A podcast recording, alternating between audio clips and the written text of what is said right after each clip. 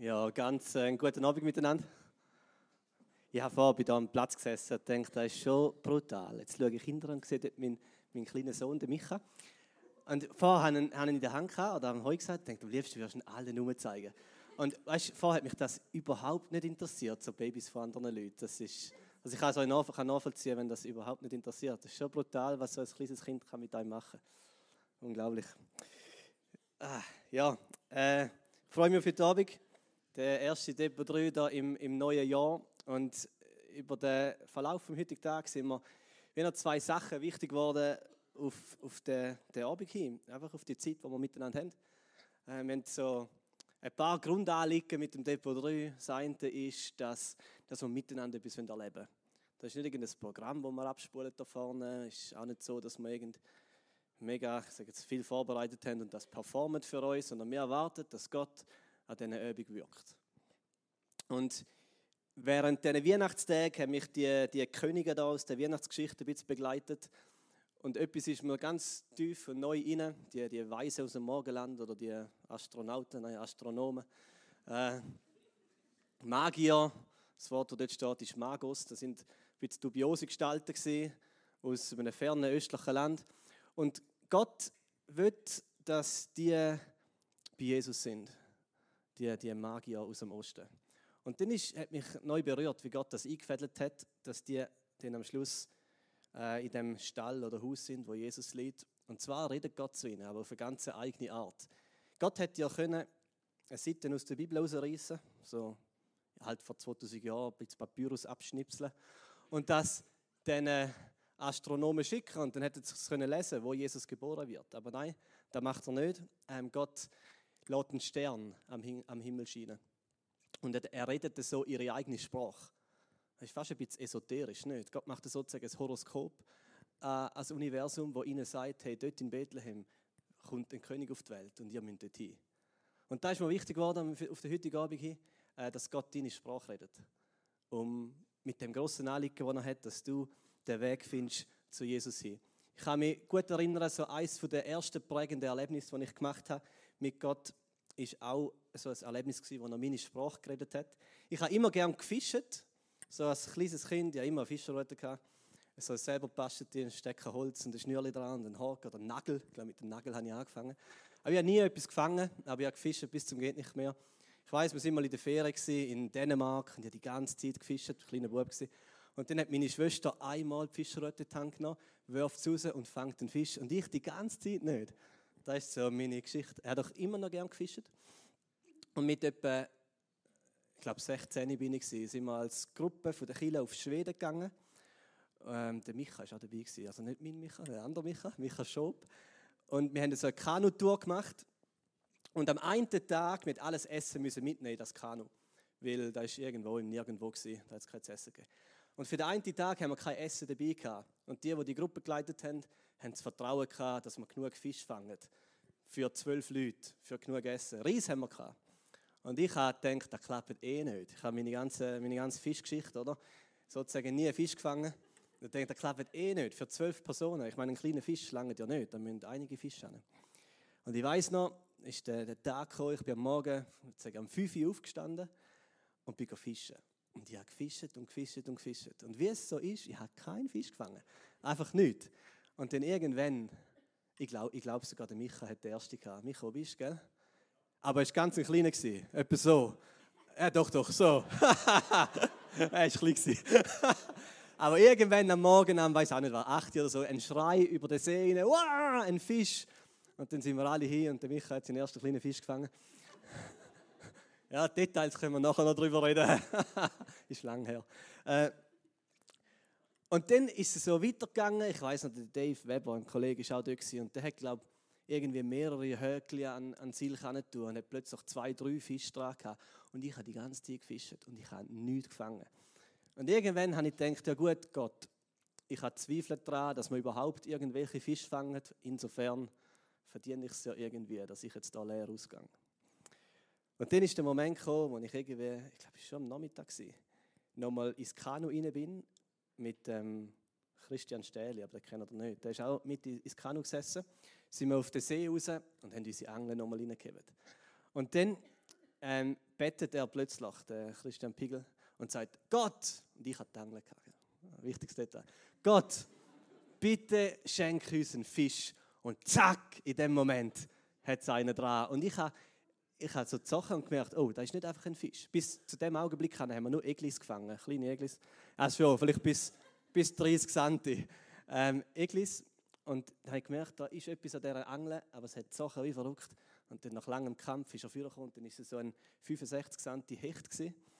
Und äh, hat mich recht berührt, wirklich. Und dann bin ich später noch einen zweiten Hecht gefangen, äh, aber kein Eglis. Aber für mich ist das so ein spezielles Erlebnis gewesen, wo Gott zu mir geredet hat auf eine komische Sprache, also Fischersprache. Und ein bisschen später habe ich die Bibel gelesen, wahrscheinlich auch schon vorher, und gemerkt, eigentlich macht er das noch oft.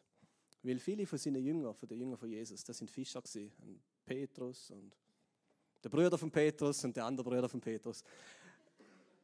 Und Gott hat mehrmals zu ihnen durchs Fischen geredet. Einmal haben sie so einen riesen Fang gemacht, ich glaube 253 Fische, dass die Netze gerissen sind. Ein anderes Mal hat sie mit einem Fisch ein Goldstückchen gehabt. Kennt ihr die Geschichte? Komische Geschichte. Äh, und es gibt sicher noch mehr. Doch, äh, einmal hat doch auch Jesus gesagt, werfen das Netz nochmal auf die andere Seite aus und dann haben sie einen Haufen gefangen. Und mit diesen Sterndeutern ist mir das wieder neu auf. Gott redet unsere Sprache. Also irgendeinen Stern, da brauche ich nicht. Ein Fisch hat es da in dieser Situation. Für den heutigen Abend, äh, meine Ermutigung an dich, erwarte, dass Gott ähm, deine Sprache redet. Und das ist für uns alle anders. Vielleicht macht die Predigt überhaupt nichts mit dir, dann sorry. äh, dann passiert es vielleicht durch die Worship-Zeit nachher oder, oder irgendein anderes Element von dem Abend. Gott redet deine Sprache. Das ist das erste Mal wichtig geworden ist für heute Abend. Dass man da erwartet, auch in dieser Zeit, wo wir jetzt haben miteinander. Und das Zweite, was mir noch wichtig geworden ist, dass es konkret werden an diesen Übung. Ich weiß nicht, wie es dir geht. Ich bin immer so ein, äh, ich, ich habe noch viele Sachen, sind so ein bisschen in der abstrakten Ebene, aber es wird nicht so wirklich greifbar. Also in meinem Leben, wenn ich denke, was Gott mit mir vorhat oder was er möchte machen, dann oftmals bleibt es einfach ein bisschen abstrakt. Ja, Gott, ich will da ja mit dir leben. Das ist ja schön, oder? Aber das ist ja zu wenig konkret.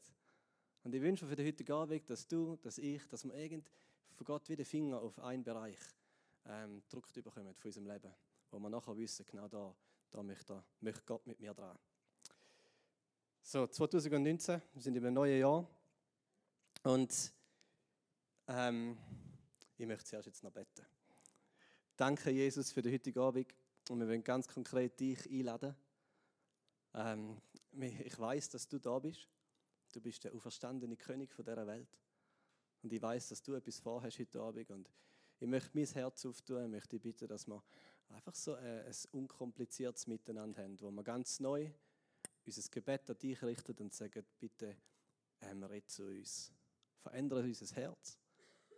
Heb den Finger auf die Stelle in unserem Leben, vielleicht in unserem Charakter, in unserem Alltag, wo du uns möchtest verändern und uns schaffen.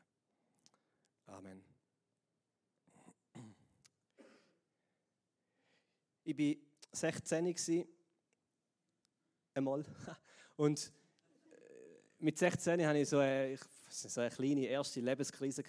Ich hatte nie so eine große Lebenskrise, gehabt, so mit Abstürzen und so. Das ist irgendwie nie passiert. Nicht schlimm. Bin ja recht dankbar. Mit 16, weiß ich noch, ist so ein Moment gewesen, wo ich mich mega leer gefühlt habe. Ich, irgendwann kann ich noch über das teilen. Wo ich mich mega leer gefühlt habe. Ich habe bis 16 noch nie eine Freundin gehabt. Und da hat man wirklich zu arbeiten gemacht. Ich habe gedacht, hey, ist irgendetwas falsch mit mir oder so. Vielleicht ist es so gewesen. Äh, und, und ich weiß, es war so ein Moment, wo ich, wo ich das Gefühl hatte, ähm, einfach so eine leere Unzufriedenheit. Gott, was willst du mit meinem Leben? Wo geht es durch? Ähm, was, was willst du tun? Jetzt, jetzt habe ich mich verrutscht. Genau, genau, das war schon alles zu dieser 16. Lebenskrise. Äh, mit etwa 24 hatte ich so ein bisschen eine zweite Krise. Gehabt. Ja, immer noch keine Freundin, aber das war nicht so der, der Punkt. Gewesen. Aber ich bin dort auf England gegangen, auf London für mein Theologiestudium. Und ich weiß noch, als ich dort in England war und in so einem Moment ist so eine völlige Leere gekommen. Einfach so wirklich ein bisschen Krise. Ich hatte keine Ahnung mehr, wo ich mit meinem Leben durch will. Ich bin jetzt dort in England, ich habe mein Konto genullt über die Zeit. Ich bin von daheim weg, bin, bin ausgezogen, also aus den Wegen ausgezogen, habe, habe mich abgemolden sozusagen für zwei Jahre. Und, noch, und bin dort geguckt und habe gedacht, Dave, du bist ein Depp, warum machst du das? Äh, wieso bist du da? Ist das nur irgendwie ein weiß auch nicht, romantischer Gedanke gewesen, da ein bisschen das Abenteuer? Und es ist so wie die Realität hineingebrochen. Er hat wirklich Krise gehabt. Nicht mehr gewusst, ob Gott mich überhaupt dort möchte haben, ob er überhaupt etwas vorhat oder was ich mit meinem Leben soll. Und es hat sich recht einfach so doof angefühlt. Und ich habe mal äh, etwas gelesen oder jemand gehört, der gesagt hat, dass ein Mann erst ein Mann ist, wenn er vier Sachen gemacht hat. Einen Baum pflanzt. Ich glaube, Fälle zählt auch. Nein, Fälle zählt nicht. Äh, ein Baum pflanzen meint, also etwas, etwas gemacht, wo wo ähm, etwas hinterlässt, wo, wo, wo nach meinem eigenen Leben auch noch steht. Oder? Ein Baum hebt meistens recht lang. Ein Baum pflanzt, eine Frau geheiratet hat, ein Haus baut und ein Kind auf die Welt gestellt hat. Ein Mann ist ja schon mal, wenn er die vier Sachen gemacht hat. Er hat einen Baum pflanzt, noch einer gefällt. Und der ganz andere Rest bin ich auch noch weiter weg davon gewesen.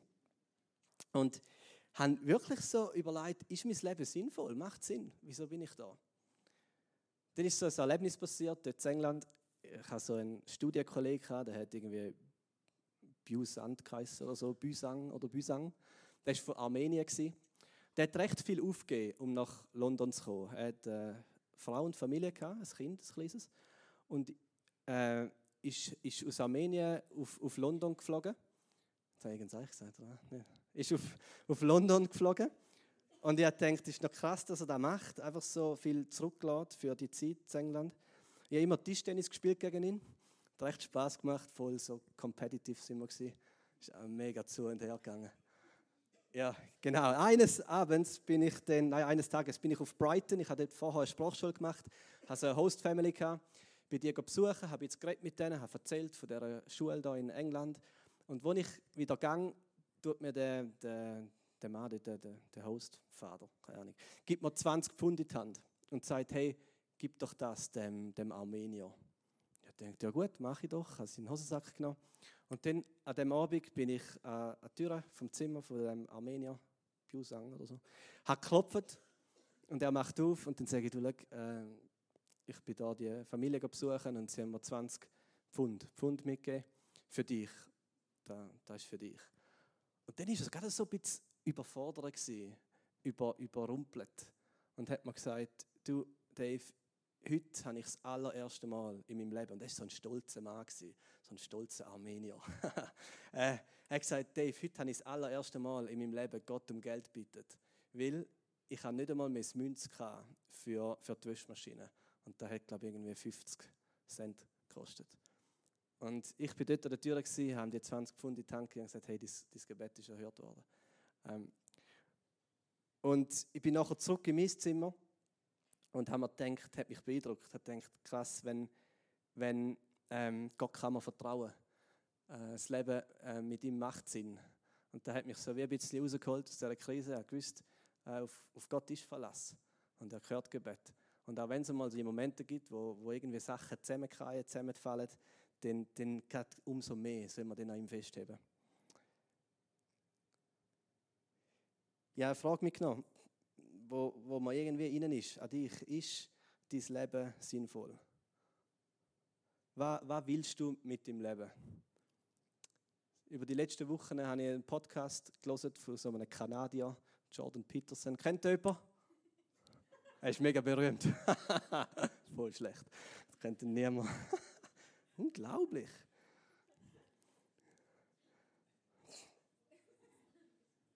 Jordan Peterson der ist ein kanadischer, ich weiß auch nicht, so Philosoph oder so, recht eindrückliche Podcasts. Und der tourt umeinander und ich glaube, am 12. Januar ist er in der Schweiz, aber ist ausgebucht. Und er, er, hat in einem Interview auf YouTube gesagt, er trifft hunderte von jungen Menschen und es schockiert ihn, wie viele von denen dass er antrifft, die einfach orientierungslos sind, die keinen Antrieb haben im Leben, wo, wo wie im Dunkeln tappen und wo ihr Leben nicht unter Dach und Fach haben wo in einem grossen, grossen Chaos sind. Er hat ein Buch geschrieben, From, from Chaos, Chaos to Order, vom Chaos zur Ordnung. Ähm, und mir ist das recht eingefahren über, in den, über die Podcasts, die ich gelost habe, dass es so viele gibt, die wirklich einfach nicht wissen, für was sie leben. Ich habe das selber erlebt, wie gesagt, so die 16er-Krise, die 24er-Krise. Ich glaube, die meisten haben so zwischen 20 und 30 ihre erste Lebenskrise mit der Frage, was mache ich überhaupt mit meinem Leben? Vielleicht ist die Schule vorbei, die Ausbildung vorbei, dann fährt man an arbeiten und man überlegt sich, was mache ich mit meinem Leben? Ist es sinnvoll? Macht Sinn? Ich glaube, Frauen verspüren einmal noch mehr den Druck, um ihr Leben irgendwie unter Dach und Fach zu bringen. Haben so ein bisschen, also wenn man so in Richtung Familie, Kind etc. will, dann haben die Frauen definitiv mehr Druck als Männer. Und die Männer nutzen das einmal aus, weil bei den Frauen eben, brauchen einfach, es muss ein bisschen schneller vorwärts gehen. Gell? Mit Berufsweg, Karriere, Beziehung, Familie. Bei den Männern spielt das nicht so eine Rolle. Und darum glaube ich, dass viele Männer einfach so ein bisschen ins Leben hineinleben, äh, sich nicht wirklich Gedanken machen, wo sie hin wollen, was sie wollen. Den Baum pflanzen, eine Frau zu lieben und zu heiraten, ein eigenes Heim aufzubauen und eine Familie gründen, ist gar keine dumme Sache. Ist gar keine dumme Sache. Und es sind wirklich Sachen, die sehr, sehr viel ähm, Sinn bringen im eigenen Leben. Genau, Männer sind ein bisschen weniger unter Druck. Ich glaube, das zeigt sich auch in dem, wenn viele Männer noch mit knapp 30 wieder heim leben oder einfach nicht wissen, was sie mit dem Leben wollen.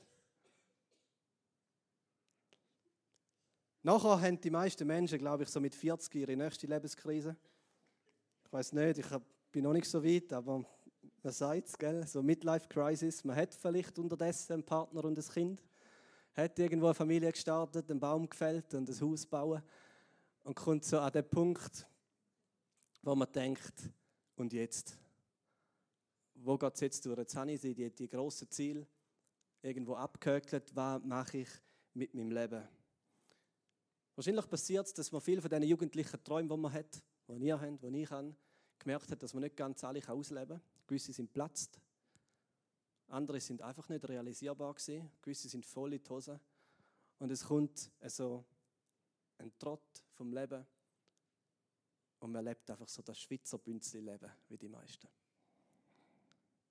Und ist vielleicht desillusioniert. Ich glaube, die nächste Krise kommt dann etwa mit 55. Das ist dann, wenn die Kinder endlich aus dem Haus sind. Vielleicht sind eure Eltern so in dieser Krise. Die Kinder sind endlich aus dem Haus, alle ausgezogen.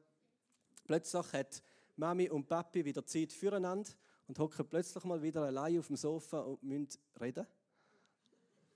Und kein Kind, das drin schnurrt oder das Thema bestimmt. Und man überlebt sich, man überlegt sich, was mache ich jetzt mit meinem Leben? Die nächste Krise kommt mit 65, dann ist man pensioniert.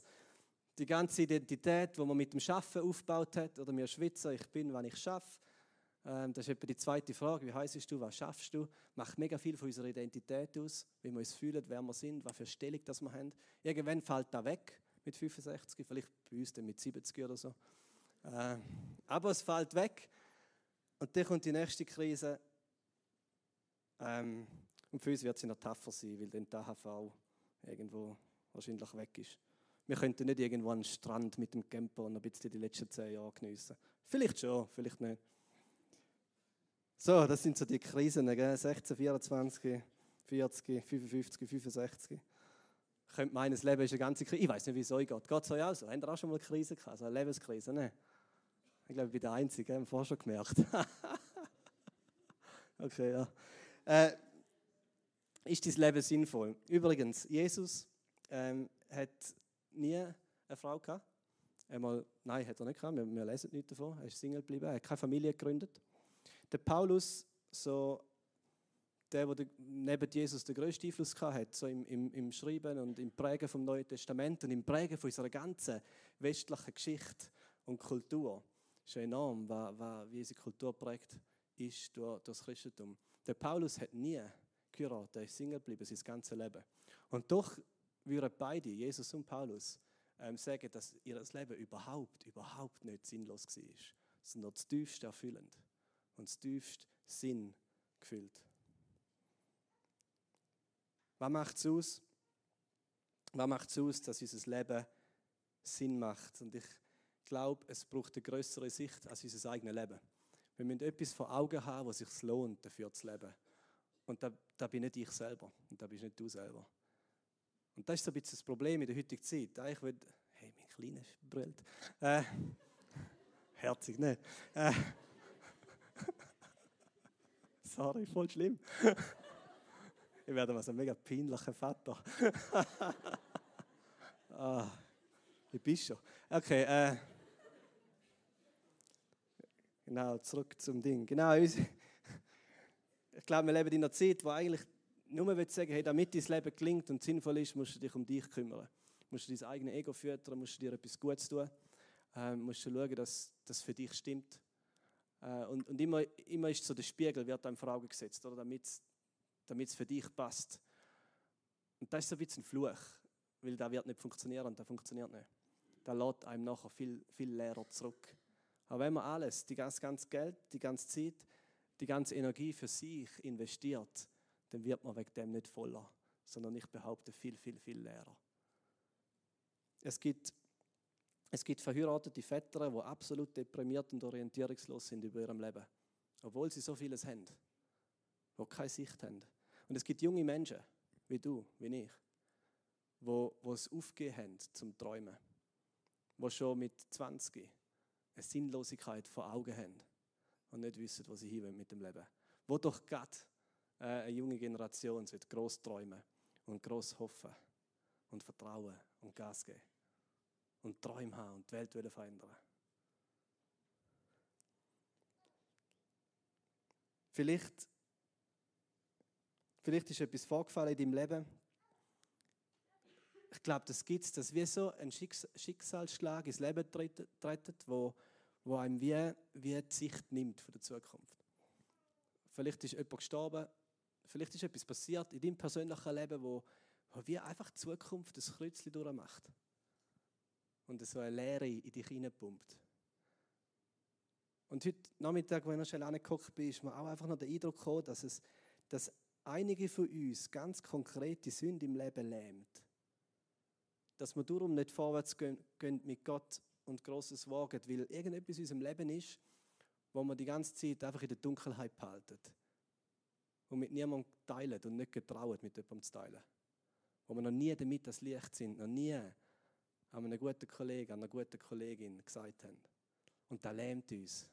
Das ist wie so ein Gewicht an einer Kette, wo wir hinter uns nachschleifen. Und ich glaube, dort haben wir einmal so ein bisschen falsche Theologie, dass wir glauben, ähm, wir sind unwürdig vor Gott zu kommen mit all diesen Fehlern und Sachen und ganz konkreten Sachen, die wir in unserem Leben haben. Und das ist ein bisschen komisch. Wir sind unwürdig. Aber Gott lädt nur Unwürdige zu sich. Niemand ist würdig.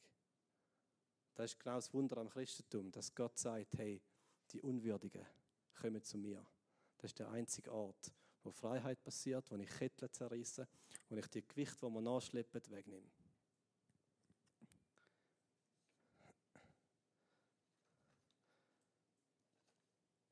Der Vers, den ich mit euch teile, der einzige Vers, 1. Petrus 1,18, dort steht, ihr wisst doch.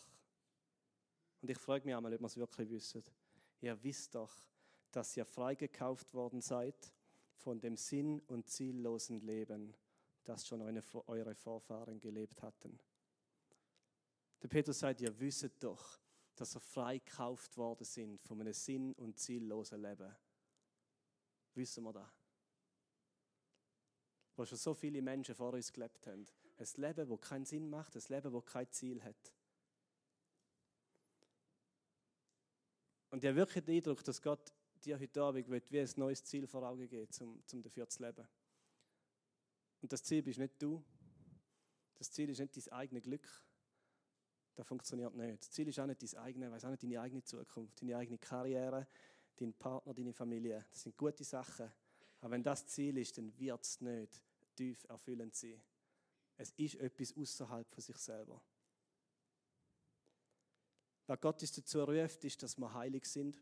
Das steht so ein paar Verse vorher, aber die lese ich jetzt nicht. Und heilig sein bedeutet, dass wir wie abgesondert sind. Dass wir nicht nur für uns leben, sondern auf der Seite stehen, abgesondert für Gott.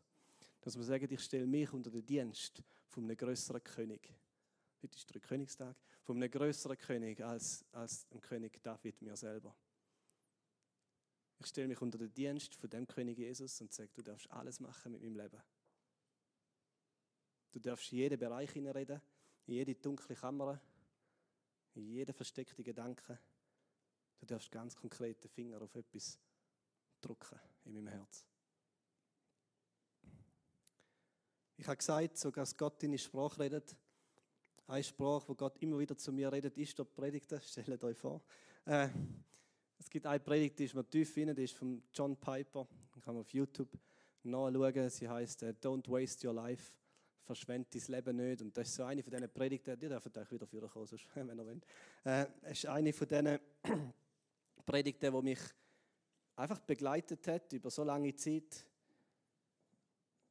Und er hat den Satz, don't waste your life, verschwend dein Leben nicht. Und dann sagt er ein paar Sachen, die mich immer wieder neu bewegt haben. Er sagt, du musst nicht viele Sachen wissen, um mit dem Leben einen gewaltigen Unterschied in dieser Welt zu machen. Du musst nicht viele Sachen wissen. Du musst aber einige wenige Sachen wissen und von denen tief, tief, tief bewegt sein. Und willig sein dafür zu leben und dafür zu sterben. Und er sagt, die Menschen, die einen bleibenden Unterschied auf dieser Welt gemacht haben, sind nicht Menschen gewesen, die vieles beherrscht haben. Es sind nicht die mit hohem IQ, mit ganz vielen Gaben und Talent. Die Menschen, die einen gewaltigen, einen bleibenden Unterschied auf dieser Welt gemacht haben, sind nicht Menschen die vieles beherrscht haben, sondern Menschen, die von einigen wenigen, aber gewaltigen Sachen beherrscht worden sind.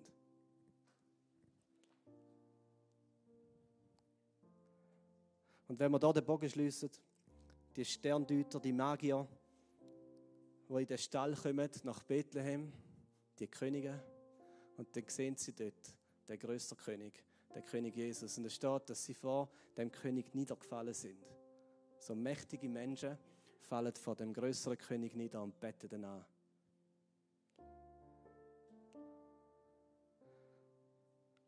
Und ich möchte dich ermutigen zu dem, Jesus ist nicht einfach einer unter vielen, er ist der Einzige unter allen. Und das Leben macht erst dann wirklich Sinn, wenn wir sagen, Jesus, ich stelle mich unter deinen Dienst. Ich möchte mein Leben leben für dich, für andere, andere Menschen. Ich möchte mich hingeben mit allem. Ich möchte beherrscht werden von dir. Und ich wünsche mir da als Zepo 3, ich wünsche mir einmal, dass noch mehr Bewegung so aus dem, aus dem Raum, aus der Gruppe rausgeht dass wir noch mehr checken, dass, dass der Gott real ist und uns ruft und uns will. Und dass noch mehr so ein Schrei im Herzen ist, Gott, ich will für dich leben. Und wenn das dein Schrei ist für das 2019, dann sag es ihm. Und sag Gott, ich gebe mich dir. Heute Abend, am 6. Januar 2019, stelle ich mich neu unter deinen Dienst. Ich weiß, dass du mich erkauft hast von einem sinn- und ziellosen Leben. Ich weiß es. Und jetzt wird ich leben mit ganzer Kraft.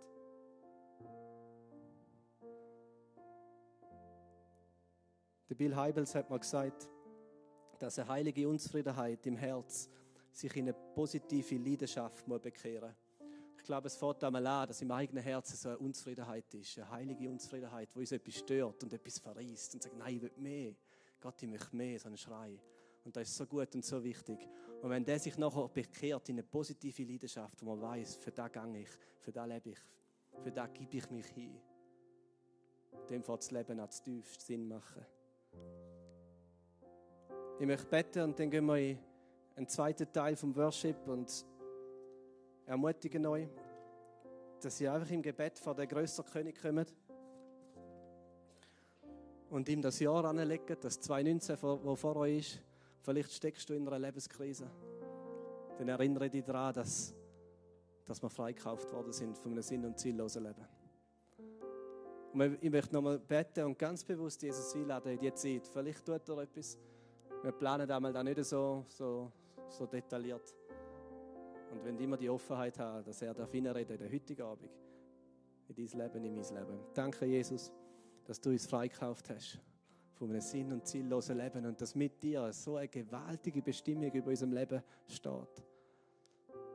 Und Gott, ich bitte heute Abend für uns als Gruppe von jungen Menschen da drinnen, dass wir dürfen beherrscht werden von einigen wenigen Sachen, die gewaltig sind. Ich möchte persönlich mein Leben unter deinen Dienst als König stellen, ganz neu am heutigen Abend und sagen, mach mit mir, was du möchtest. Ich bin so oft unzufrieden und fühle mich so oft leer. Und ich will neu mich dir geben, mit allem, was ich tue. Und ich bitte, Herr, für jeden am heutigen Abend drinnen, bitte drück den Finger auf den einen Punkt im Herz, in der Seele, wo du heute möchtest berühren, wo du heute möchtest heilen wo du möchtest reden. Amen.